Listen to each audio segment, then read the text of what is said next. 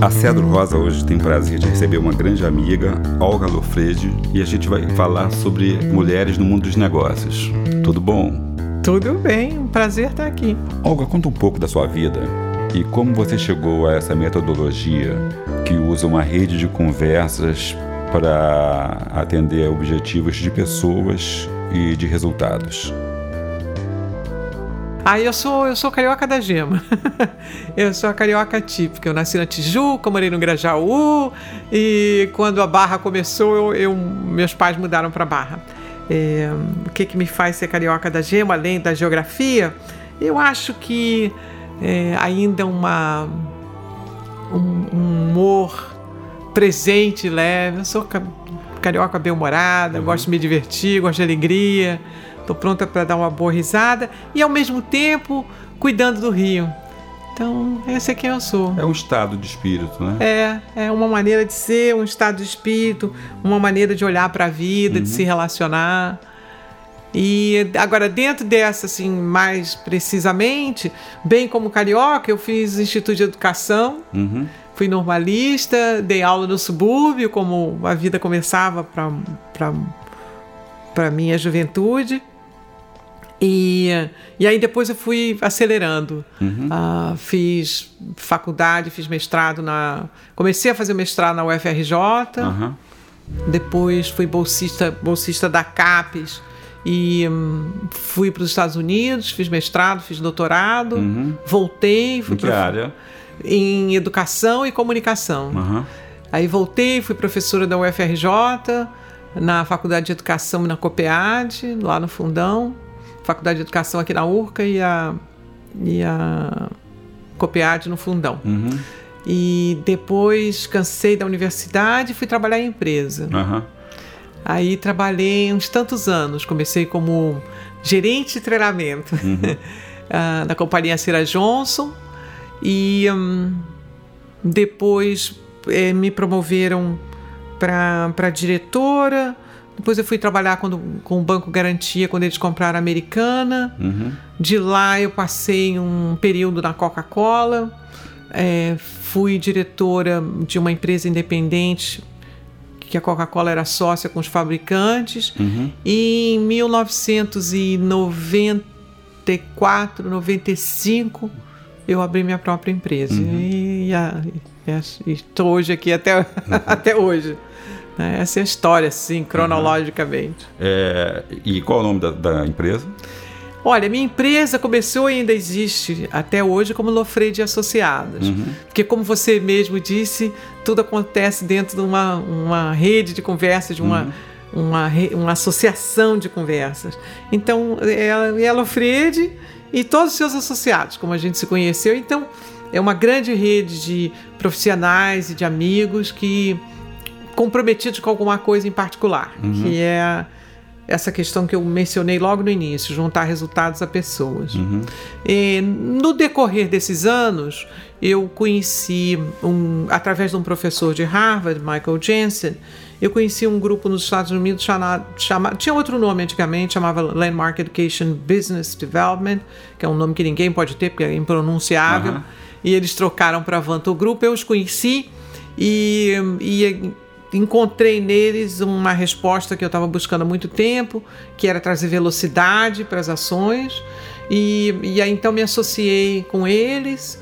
E um, a Lofredi Associados ainda existe e é atuante. Uhum. E também hoje eu sou responsável pela operação. Virei CEO do Vanto Group Mundial. Uhum. E um, nós operamos nos cinco continentes. Uhum. Então, uma longa resposta para sua pergunta: como se chama? Uma das coisas de maior valor é, é a sua carteira de milhagem de viagem. Né? é verdade. Quando você começa a conhecer é, a pessoa que vai, que atende no balcão, quando você vai e volta com a mesma tripulação, você sabe uhum. que está viajando pois é. muito. É. quando, quando, começa a fazer relações sociais em aeroporto. Exatamente. Quando, quando você chega e diz, então, não, eu já sei que eu passei da conta. o mundo corporativo está no divã? Olha, começando pela definição do divã, né? O divã é um lugar de conversas, é um uhum. onde conversa, onde as conversas começam. Se não está, deveria estar, porque eu acho que faz parte da faz parte de se manter vivo, é, se reinventar, se questionar, se ah, ah, buscar novos caminhos. Então, o mundo corporativo, sim, nesse sentido, deveria estar no divã, uhum. num lugar onde tem uma conversa integrando partes. E, e definitivamente, tanto a te tecnologia quanto as relações entre as pessoas têm mudado muito. É. E isso requer que, que sim, dada a sua pergunta, sim, uhum. esteja no divã. É, vale a pena, é bom estar no divã. É. Para repensar as relações, inclusive, né? Porque Isso. as relações são fluidas, né? São, tem, existe uma velocidade, essa velocidade uhum. a qual nós nos referimos o tempo todo, ela, ela existe dentro dos negócios, ela existe dentro das indústrias, ela para usar um lugar comum, mas a tecnologia está impactando a maneira como nós fazemos tudo, né? É verdade. Nos últimos 20 anos a gente consegue listar players mundiais que não existiam. Isso. E outros grandes que desapareceram, desapareceram completamente, completamente, né? Exatamente. Então, daí a necessidade de sim uhum. estar no divã, não como atividade contemplativa, uhum. mas como, como reinvenção, como uhum. um compromisso é, pessoal, mas empresarial, de se manter relevante, interessado, interessante e fazendo uma contribuição. Uhum. Então, acho que precisa, sim. E essa tecnologia, primeiro que a tecnologia não é uma coisa dissociada do ser humano. Quem inventou a tecnologia foram os humanos. Né? É, então... exatamente. Tecnologia não é uma coisa ruim, não é um uhum. mal a ser sobrevivido.